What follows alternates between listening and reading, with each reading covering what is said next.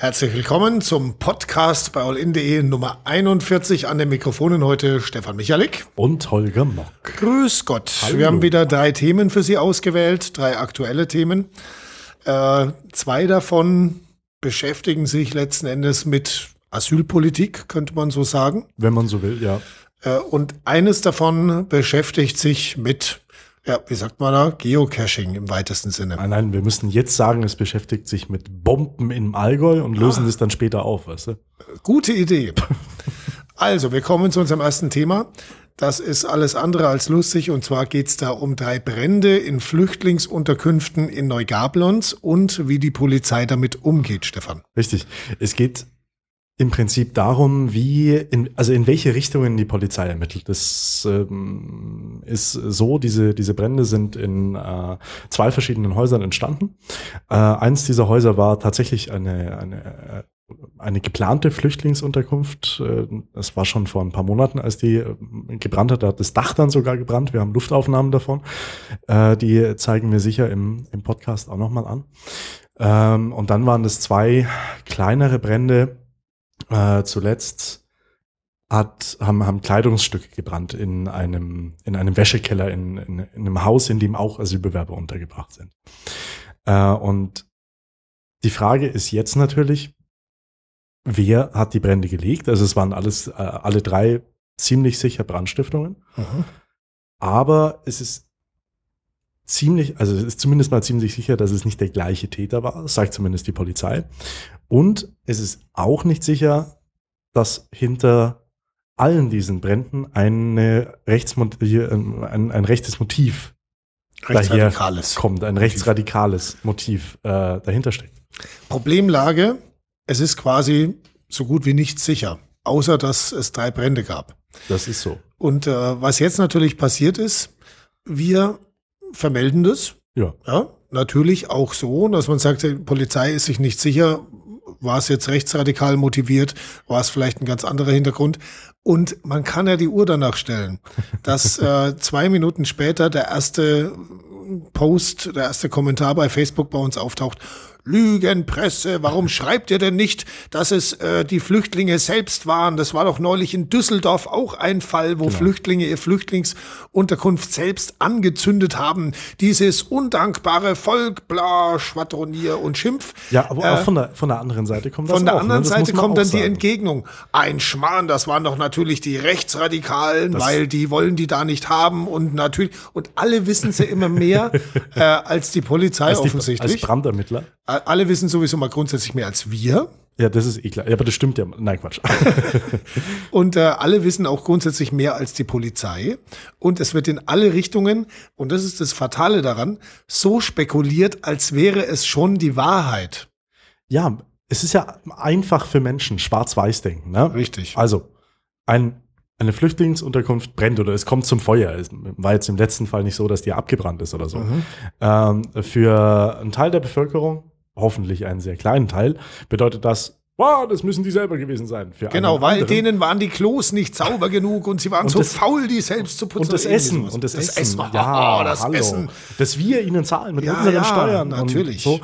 Äh, auf jeden na und äh, für einen anderen Teil ähm, der Bevölkerung heißt das, das müssen Rechte gewesen sein, mhm. weil ähm, die ja auch im, im Allgäu ständig durch äh, die Gemeinden marodieren und äh, alles Mögliche anzünden und was weiß ich noch alles. Ja? Also fest steht, irgendjemand war's. Richtig. Und fest steht auch, irgendjemand hat es aus einem Grund getan, weil mhm. also es gibt auch den Fall, dass jemand so ein Feuerteufel an Brand einfach legt, damit es brennt. Das ist auch richtig, ja.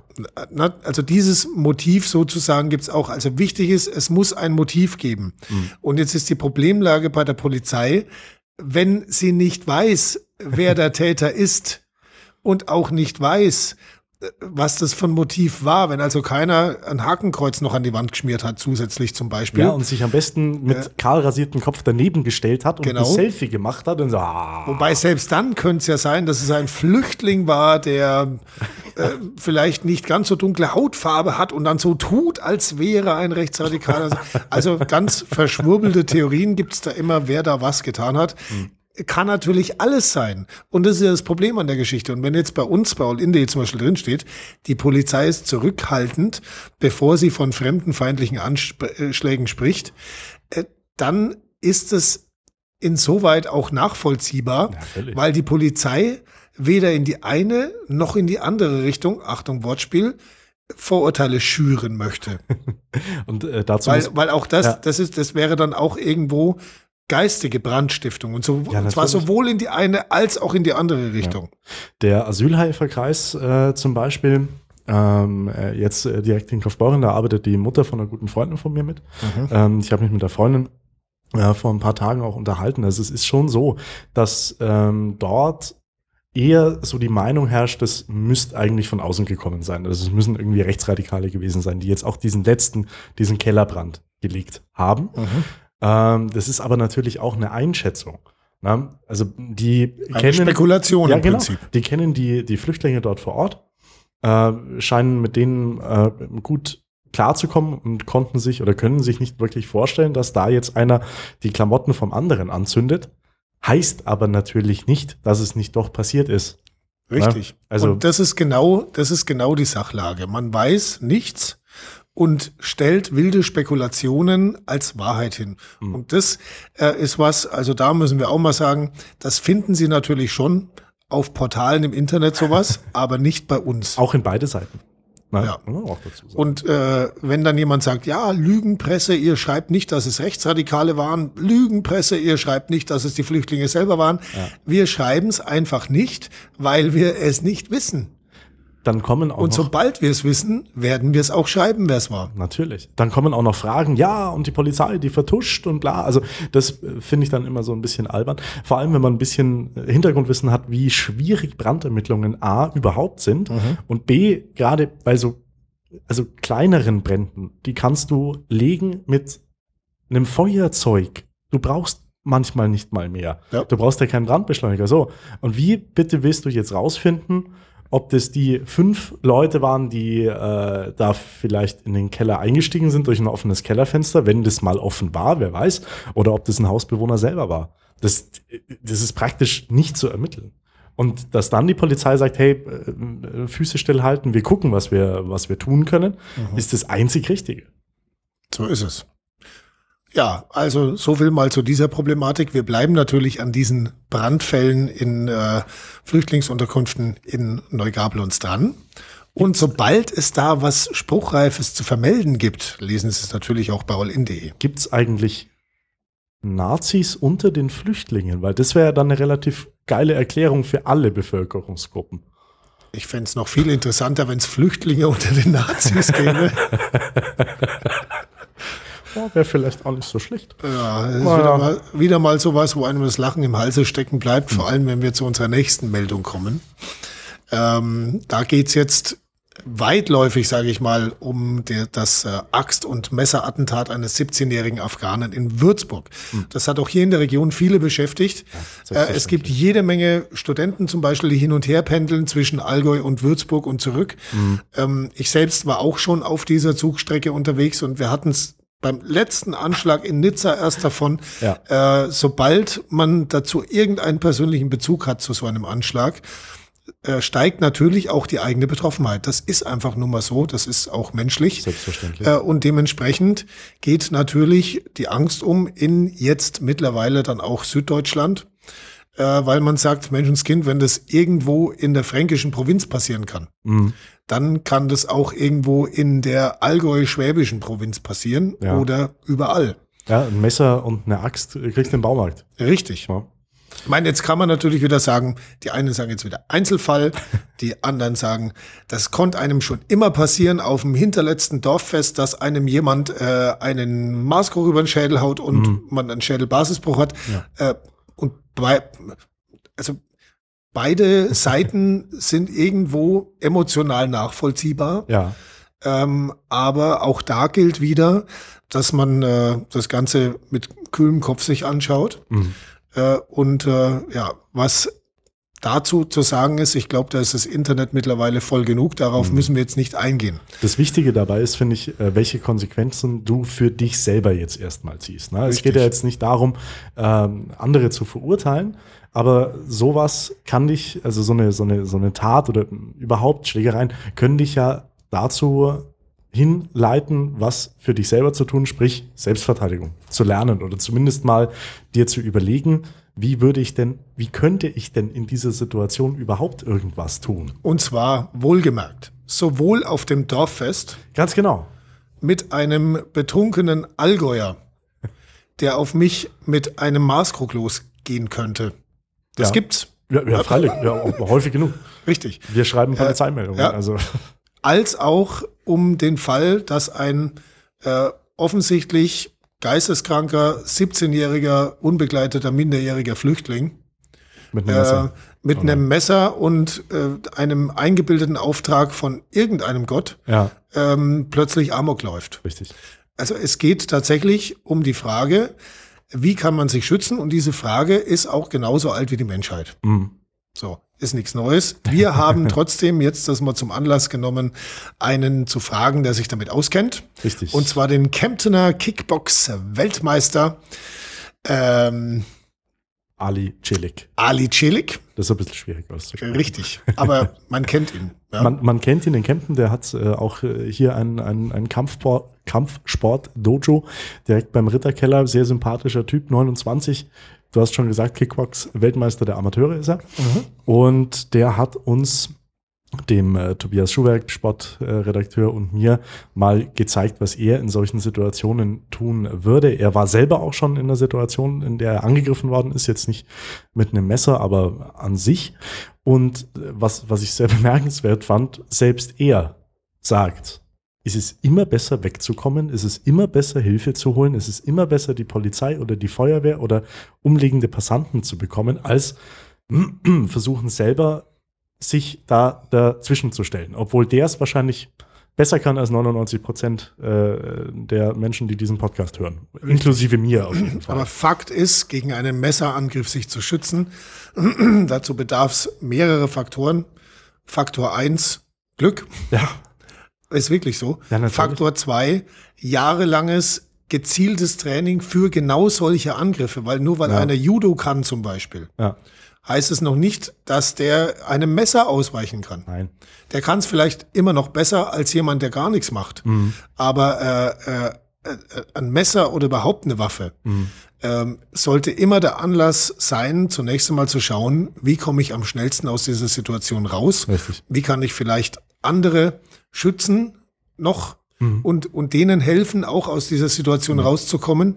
Äh, und ähm, wie kann ich es vermeiden, äh, dass ich unbedingt hier den Helden spiele ja. und nachher vielleicht ein Messer zwischen den Rippen habe, wenn es vielleicht gar nicht notwendig gewesen wäre, weil man rechtzeitig, weil, weil alle mhm. rechtzeitig weggekommen sind. Na, es geht ja zunächst mal vor allem darum, überhaupt ein, überhaupt was tun zu können. Ne? Mhm. Also es berichten ja viele, gerade bei, bei wenn es auf, auf engem Raum passiert, von so einer Schockstarre die da einem, äh, die, die da einem passiert. Also man kann sich weder bewegen, man kann weder flüchten noch, also irgendwas, überhaupt irgendwas tun. Und ich glaube, das ist so ähm, äh, die Initialzündung, dass man sagt, okay, wenn man sowas trainiert, also sich schult, ähm, dass sowas passieren kann, mhm. möglicherweise, dass man überhaupt etwas tut. Also wenn es nur wegrennen ist und nicht da sitzen, starr. Äh, was uns Ali Celik auch noch äh, gezeigt hat, fand ich persönlich auch eine interessante einen interessanten Ansatz, äh, dass man etwas zwischen sich und den Angreifer bringt. Mhm. Na, egal was das ist, ob du jetzt einen, einen, Tisch versuchst zu verrücken, also einen leichten Tisch logischerweise, dass du halt, dass du den auf Abstand, äh, einen Täter auf Abstand halten kannst. Ähm, du hast das Beispiel mit der, mit der Flasche gebracht, die mhm. du einem entgegenwerfen würdest, äh, dass er einfach kurzzeitig abgelenkt ist. Und das sind so Kleinigkeiten, die kann man sich vielleicht irgendwo im Hinterkopf merken und dann, was man hoffentlich nie nötig hat, aber dann abrufen. Ja, so ist es. Und äh, äh nochmal betont, wir haben hier mit dem Kickbox-Weltmeister gesprochen. Ja. Wir hatten bereits schon mal einen äh, Film online, da ging es um Wing Chun, mhm. äh, auch um Selbstverteidigung, in diesem Fall spezifisch für, für Frauen. Und was man mhm. immer wieder dazu sagen muss, es kommt nicht auf die spezifische äh, Selbstverteidigungssportart an, die man tatsächlich völlig betreibt. Richtig, ja. Es ist im Prinzip völlig wurscht, ob das äh, Kickboxen, Karate, Thai-Boxen, äh, Taekwondo, Judo oder irgendwas anderes ist. Mhm. Ähm, die einzelnen Sportler, die diese Sportarten betreiben, sehen das naturgemäß natürlich ein bisschen anders und sagen, uh, mein Kampfsport ist der beste und so. äh, aber wichtig ist zunächst mal, wenn man Ambitionen in diese Richtung hat, die für sich passende zu finden ja. und da dann eben dran zu bleiben. Das ist, bis man da Anwendung von, von Anwendungsfähigkeit sprechen kann, vergehen ein paar Jahre. Das ja. ist so, immer wieder Training. Äh, ein Selbstverteidigungsgrundkurs übers Wochenende ist zwar ganz nett, mhm. hat aber meistens kaum eine langfristige Wirkung. Deswegen kann man auch da wieder nur empfehlen, äh, da wirklich äh, zu in einen Verein zu gehen und mhm. das äh, auch immer wieder zu trainieren. Nicht nur, um sich selbst verteidigen zu können, aber es ist natürlich auch eine sportlich gesundheitliche Geschichte ja, und natürlich. auch eine geistige Geschichte. Man wächst mit Selbstvertrauen und Disziplin und das sind alles so Faktoren. äh, hier also nochmal ganz klar Werbung gemacht für den Kampfsport als solchen. Für den äh, Sport muss man auch noch dazu sagen. Richtig. Ne? Also man darf oder die äh, Kampfkunst. Richtig. So also ja auch. jetzt in den Verein zu gehen und zu sagen, okay, ich äh, möchte jetzt halb äh, das Allgäu zusammen zu, äh, zusammenschlagen, das ist dann wahrscheinlich eher der schlechte ja, Ansatz. Jeder Trainer wird dich dann nämlich wieder heimschicken. Jeder vernünftige Trainer. es gibt es gibt einen ganz harten Boxclub in Neugabelons. Also das hat das hat so einen Ruf. Mhm. Das wären so die die die äh, die Antreiber und die wirklich fiesen und die wie und was. Und ein Freund von mir hat da geboxt auch. Und der hat auch gesagt, das sind alles ganz liebe Kerle. Ja, ja. Ja, und äh, also da, die, also wenn du Aggression hast, dann baust sie da ab. Mhm. Brauchst ja, gar nicht mehr später. So. Und äh, sagen wir mal, in vernünftigen Box- und Kickbox- und Thai-Box- und Karatevereinen und so ist es so, äh, wenn der Trainer das mitbekommt, dass jemand wirklich in der Öffentlichkeit aggressiv ist mhm. und äh, das einfach nicht so anwendet, wie das gedacht ist, nämlich zur Selbstverteidigung und zur Fitness, Gesundheit, geistigen Weiterentwicklung und so weiter. Dings. Ding, dann, äh, dann fliegt er raus. Ja, so Recht. einfach ist die Geschichte. Ja. ja. also so viel zu dieser äh, Dramatik. Kempner Kickbox-Weltmeister gibt Tipps zur Selbstverteidigung, so heißt unsere Überschrift. Haben wir, haben wir überhaupt erwähnt, dass wir einen Film dazu haben? Ja, einen, ein Video, in dem auch der Ali Celik uns äh, zeigt, wie es geht, wie ja, er einen Angreifer vor allem dem Tobi Schuhwerk zeigt ja. es, weil er den, den Angreifer mimen darf. Ja. Ich stand zum Glück hinter der Kamera. Schön mit Hoodie, dass er auch richtig gefährlich ausschaut. Richtig. Und so, ja. so ein Plastikmesser. Genau. Auch. Also man, man, es, ist ein bisschen, es ist ein bisschen was zu gucken. Ja, gibt ein bisschen was zu gucken und äh, wie gesagt, du hast schon erwähnt, sympathischer Typ, ja. Ali Celik. Voll. Und äh, sollte man sich anschauen und vielleicht mal durch den Kopf gehen lassen, vielleicht das ein oder andere zu verinnerlichen. Total. Und damit zu unserem äh, dritten Thema. In dem bist ja du richtig firm. Es geht um Bomben die man finden könnte oder so ähnlich. Und damit sage ich einfach, erzählen. Also es ist eine, es ist zum Glück eine schöne Geschichte. Also es, ist, es hat auch nichts mit einer Bombe zu tun, aber ähm, ein Bürger hat sich gedacht, am Samstag, vergangenen Samstag, ja, was macht denn der Typ da an dem Straßenschild?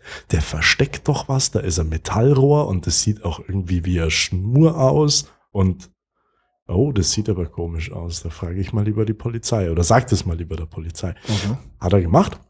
Die Polizei hat sich gedacht, okay, das hört sich wirklich ziemlich komisch an. Da fahren wir mal lieber hin und äh, sichern das Ganze mal ab. Holen einen Bombenspürhund, schauen uns das mal ganz genau an. Und am Ende war es ein Geocaching. Objekt, also ein Geocache. Mhm. Das, äh, also Geocaching ist ein, ist ein Spiel, äh, man hat eine GPS-Koordinate, äh, die kann man sich auf Smartphone oder so auf spezielle Geräte äh, laden und findet dann Caches, also Verstecke, wie eine Schnitzeljagd sozusagen. Äh, Wie Pokémon Go, wie nur mit Pokémon- richtigem nur in Zeug. Echt. Ja, ganz, na, ohne Scheiß. Das ist ganz genau so. Äh, und kann sich dann in diesem Cache verewigen. Mhm. So. Da ist, es, ist, es handelt sich da zum Beispiel um eine Tupperbox, Ja, genau. äh, wo ein Zettel drin ist, wo man draufschreiben kann, ich war hier. Und dann äh, machen das die Geocacher auch ganz gern noch, dass sie einen kleinen Gegenstand rausnehmen aus der Box Ja, und dafür einen anderen dalassen, äh, um einfach auch zu zeigen, ich war auch tatsächlich hier. Das sind äh, Sachen im Pfennigsbereich, sag ich mal, ne? So, im so Centbereich. Kleine, kleine Schlümpfe Klein- oder so. Ja, oder einen Rührei. kleinen Bleistift oder Ja. ir- irgendwas ganz äh, läppisches. Äh, aber das ist eben auch Teil des Spiels, Ganz genau. dass man immer wieder so Kleinigkeiten findet und äh, sich dann da verewigt. Ich habe selber schon mal zwei so Dinger gefunden. Okay. Durch Zufall, Aber- ohne, ohne äh, Geokoordinaten. Eins davon, das ist mittlerweile, glaube ich, sogar weg. Aha. Soll ich mal verraten? Ja, ich glaube, das, Das kannst du äh, war am Bachtelweiher. Ja. Wenn du da außen rumläufst, kommst du an einem großen, aufgestellten, so, so einem Stein vorbei. Mhm. Äh, und dahinter war so ein Geocache. Okay. Da, da lag so eine, so, eben so eine Tupperdose. Ja. Habe ich auch mal reingeschaut, hab nichts reingeschrieben, aber jetzt schaust dir mal an. Äh, und hab's aber auch auf Anhieb nicht mit einer Rohrbombe verwechselt. Wobei man da jetzt auch wieder dazu sagen muss, wenn Ihnen sowas auffällt, ja, dass jemand sowas anbringt, Mhm. was entfernt oder vielleicht sogar direkt Ähnlichkeit mit sowas haben könnte. Ich persönlich bin der Meinung, na, Würzburg, sage ich nur, Mhm. Ja. ja, lieber einmal zu viel Bescheid gesagt, Ja. als einmal zu wenig und der Geocacher, ich meine, passiert ja nichts. Nein, das, das, wir haben da auch ganz schön Schelte auf, auf Facebook äh, kassiert. Ich glaube, ich habe sowas ähnliches geschrieben. Lieber äh, einmal Mhm. mehr äh, vorsichtig sein als, als einmal äh, zu wenig oder so. Mhm. Und dann kamen dann die Facebook-Kommentare und ach, wie, wie lächerlich ist denn das, dass die Polizei da absperrt und äh, überhaupt der Typ, äh, der den beobachtet hat, wie, wie albern und dann geh doch Mhm. selber nachschauen und so weiter und so fort. Hm, also, wenn ich jemanden sehe, der irgendwie ein verdächtiges Objekt an ein Straßenschild anbringt. Ich denke da jetzt vielleicht nicht gleich an eine Bombe, aber was häufig auch schon passiert ist, dass einer über einen äh, Radweg zum Beispiel einen Draht gespannt hat. Ja. Was ziemlich pervers ist, meiner Meinung nach, aber Ja. es, es kommt halt vor. So, das, das sehe ich und bin vielleicht ein ängstlicher Typ. Jetzt an eine Rohrbombe würde ich selber auch relativ ungern hingehen, obwohl das in den Actionfilmen immer so cool ausschaut. Äh, also, was mache ich? Informiere die zuständige Behörde, das ist in dem Fall die Polizei. Ja. Was die Polizei auch machen muss ab dem äh, Moment ist vorsichtig sein. Weil natürlich kann die eine Streife da hinschicken und sagen, ja, ihr guckt euch mal das Ding an. Mhm. Das sind zwei, zwei junge Burschen, die haben äh, keine Ahnung äh, die fliegen in die Luft. Jetzt Ja. mal ganz abgesehen von dem menschlichen Schicksal, die Presse könnte sich die Polizei niemals leisten. Das Richtig. heißt, die müssen damit professionell umgehen. Und wie es wie es da eben auch passiert ist, die haben abgesperrt und haben das erstmal checken lassen von Spezialisten. Also ich sehe da überhaupt keinen, äh, keinen äh, Bedarf an, an, an lächerlich machen. dran. Also ich auch nicht. Ja. Das ist ähm, lieber einmal zu viel geschaut als einmal zu wenig. Ich war ja, meine Frau ist äh, Geocacherin. Das Aber- macht die, ja, ja, das macht die gerne so. Am, Immer eine Tupperdose unterm Arm. Die haben auch schon, die, wir haben ja für meine, für meine Schwester haben wir mal einen Geocache im, im, im, im Garten versteckt. Ich glaube, selber haben sie noch keinen gemacht, aber ich war auch mal mit auf Tour. Und es sieht echt, also muss ich schon sagen, manchmal ein bisschen sehr seltsam aus. Wir waren, äh, der, der, also ein Geocache, da kann ich mich gut dran erinnern, der war in der Nähe vom, von dem Altenheim. Da hat es uns die GPS-Koordinaten von diesem Altenheim angezeigt und relativ genau äh, am Eingang. Und dann sind wir halt zu dritt, zu, zu dritt oder zu viert an diesem Eingang rumgelaufen und haben was gesucht. Das sieht auch schon seltsam aus und haben es dann letztendlich in einem Vogelhäuschen gefunden, das so zwei Meter von dem, von, von dem Fenster weg war. Mhm. Da kommst du dir dann auch schon ein bisschen blöd vor. Was war's denn? Na, da war in dem Vogelhaus war so ein Geocache drin. ja, was war's denn für ein Gegenstand? Für ein King, das weiß ich jetzt nicht mehr. Das war halt auch eine, eine Tupperbox mit, mit so einem kleinenZettelchen. Mhm. Also du kannst dich ja dann, äh, kannst ja äh, reinschreiben. Und ja, ich glaube, da, da war gar nichts drin. Das war so eine Tour durch Ah, Neugartens. okay. Später haben wir dann auch, später auf der Tür, äh, das Endstück der Tour war in einem Wald, relativ tief drin. Sind gelaufen, sind gelaufen, sind gelaufen. Oh, guck mal, da blitzt was, das muss der Geocache sein. Oh nee, das ist eine CD und eine Spritze und, und ein Gummiband, da gehen wir jetzt weiter. Also man, man erlebt was beim Geocaching. Ob es die Polizei ist oder was anderes. Hm. Nein, aber es ist spannend, es macht Spaß. Also, dann haben wir jetzt gleich zwei Tipps. Erstens Selbstverteidigung, zweitens Geocaching. Richtig. Und drittens, keine voreiligen Schlüsse, Mm. egal ähm, in welchem Fall. Man sollte immer erstmal abwarten, erstmal gucken und sich die Meinung erst dann bilden über etwas, wenn man tatsächlich gesicherte Erkenntnisse hat. Meinst du nicht, wir reden damit gegen eine Mauer? Ich weiß nicht. Aber man, kann, man muss es erwähnen, glaube ich. Ja. Man muss es sagen, man, Ja. muss, man muss danach handeln und schreiben. Und, Ja, äh, nee, es ist auch, es ist, finde ich, aber trotzdem auch wichtig, äh, dass äh, die Leute das einfach auch mal hören, wie wir persönlich dazu stehen, warum mancher Facebook-Post zum Beispiel so ist, wie er ist. Stimmt. Ja? Warum wir nicht auch gleich immer auf jedes Spekulationspferd aufsteigen. Entschuldigung. Ja. Ich habe gerade ein Bild im Kopf. Ich weiß nicht, wie ein Spekulationspferd aussieht. ich glaube, wir sind, es ist Ja. warm, wir sind platt für heute. Auch ich, das. oder? Ja. Und es ist Freitag. Ja. Und Freitag äh, ist immer so der Tag, bei dem bei uns das Niveau sinkt. Und bevor das jetzt passiert, Hier on air quasi, ja, sagen wir vielen Dank fürs Zuhören ein weiteres Mal. Wir freuen uns auf den Podcast Nummer 42 und sagen Tschüss unter D. Und ein schönes Wochenende. Ciao.